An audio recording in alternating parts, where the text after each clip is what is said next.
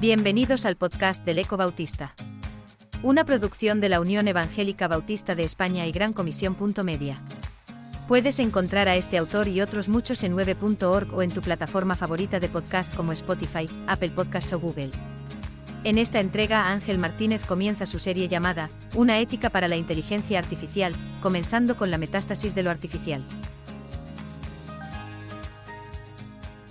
El pasado 21 de abril tuve el honor de pronunciar una conferencia sobre este tema en la sede de la Fundación Sicómoro, de la que ahora se me solicita el presente artículo, que, en razón de su enjundia y del espacio disponible, me veo en la responsabilidad de dividir en dos, en este primero dejaré planteada la situación para abordar posibles respuestas éticas en un segundo.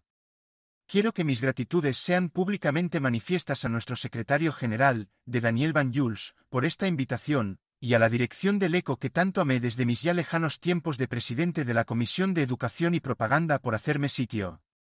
En este capítulo de gratitudes, no sería honesto por mi parte olvidar el gesto de esta fundación, dedicada al estudio de sistemas y a la promoción de la cultura, en la persona de José María Fuster, su patrono, y doña Maite Agujetas, su directora, al invitarme a ser ponente y por el trato recibido, sumado al hecho de publicarme en dos tomos mi tesis doctoral, Origen y vigencia de la ética civil, y lugar social de lo sagrado en tiempos de postsecularidad.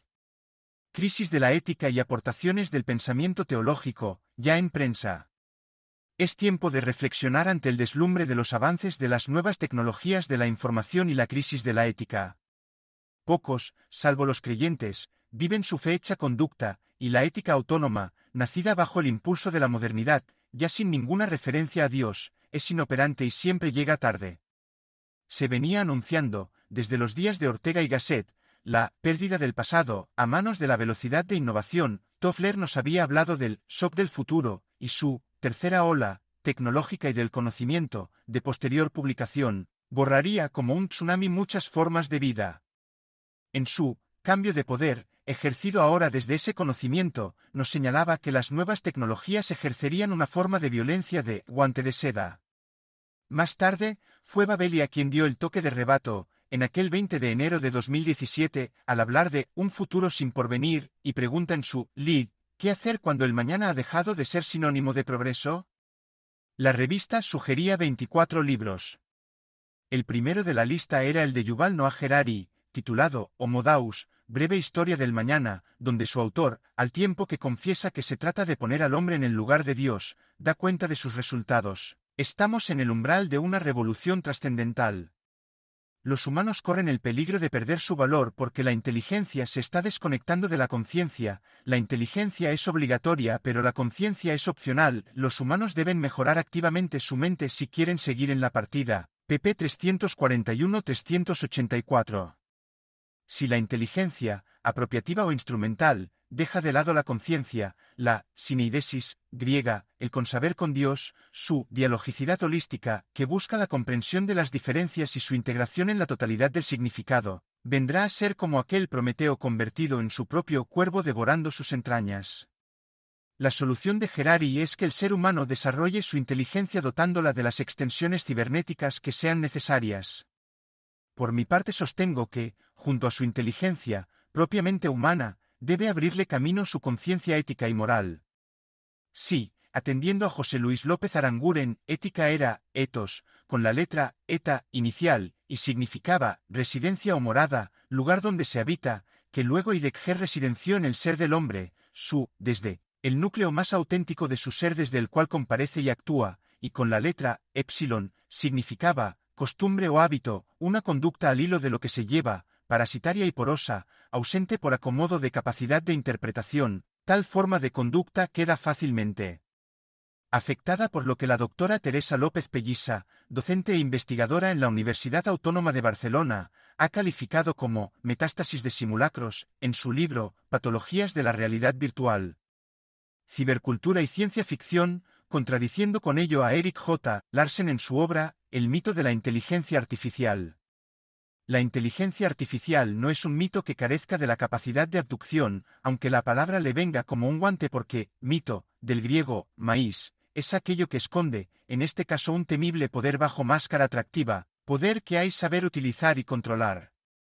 El filósofo surcoreano Byung Chulan nos avisa del desembarco de la infocracia, donde la meritocracia será sustituida por la mediocracia y lo relacional y social quedará afectado por la quiebra de los vínculos, la simulación y la disuasión. Si tal cosa se impusiera, toda relación será ficcional, tangencial y recambiable. De suceder así, la mente y el cerebro humano entrarían en la dinámica abductiva donde, según López Pellisa, inmersión, interacción, imaginación se retroalimentan en eso que Baudrillard ha calificado como desierto de lo real. El espacio digital, dotado de poder de abducción, dominaría el espacio real donde habitamos y el mental que cada uno se fabrica, viene a decir nuestra autora, por cuanto crea, entornos inmersivos, interactivos y polisensoriales, realidades sintéticas para las que no existen antecedentes reales, espacios de fuga, mundos abiertos con los que se puede interactuar y responden al deseo del usuario, de los que, vuelto a la realidad, condicionados por la experiencia reiterada, el problema es que sigas siendo tú, según Benjamin Guley en su trabajo Universo Virtual. Personalmente me preocupa el poder de la seducción y de la colonización que implante condicionamientos no el ejercido de los benéfico en áreas como la docencia o la sanidad, sino en la perversión y en la fabricación de la mentira, a las fake news le han seguido las deepfake, la creación de imágenes sintéticas y la manipulación de rostros. Lo beneficioso puede ser usado con fines malignos. Cuando Slavoj Zizek habla de Matrix o las dos caras de la perversión, sabe de lo que habla. Se trata de construir máquinas que imiten o superen el cerebro humano, y aprendan de sí mismas. Del peligro que ello supone ya hablaba, en mis lejanos 1996, Frank J. Tipler en su Física de la Inmortalidad, en 2011 Nicholas Carr en su obra, Superficiales, ¿qué está haciendo Internet con nuestras mentes? Y más recientemente, el científico Javier de Felipe en su De la Etoli a la Luna. El insólito viaje del cerebro humano. He leído la entrevista al doctor Charles Sierra, presidente del Instituto de Investigación de Inteligencia Artificial del CSIC y presidente de la Asociación Europea de Inteligencia Artificial, cuando anuncia la creación de realidades paralelas desde la nube y la inteligencia artificial generativa, invitándonos a distinguir entre credibilidad y confiabilidad, que es sabido de la existencia del chat GPT, posterior a la lectura de mi tesis, digámoslo porque alguno, fuera del círculo de los que me conocen, se extrañaba de que un hombre de 80 años pudiera escribir una tesis, cum laude, de 800 páginas en un año, por unanimidad del tribunal, ha olvido del aspecto beneficioso que tuvo para mí el confinamiento y la disposición de una selecta biblioteca. Este chat es capaz de crearte un libro o una tesis doctoral en un periquete, tanto que las instituciones académicas están pensando en restablecer los exámenes orales, la creación de armas letales de acción remota y de robots asesinos, programados para matar, en contra de las leyes de Asimov, la acción de los hackers y el sistema Pegasus. La malevolencia y la mentira nos invaden. Da que pensar como Nicholas Carr concluye su superficiales al confiar en nuestros ordenadores para intermediar en nuestra comprensión del mundo, nuestra propia inteligencia se aplana y se convierte en inteligencia artificial. Yo tengo claro que diversidad y complejidad son dos consecuencias de la dinámica de la modernidad.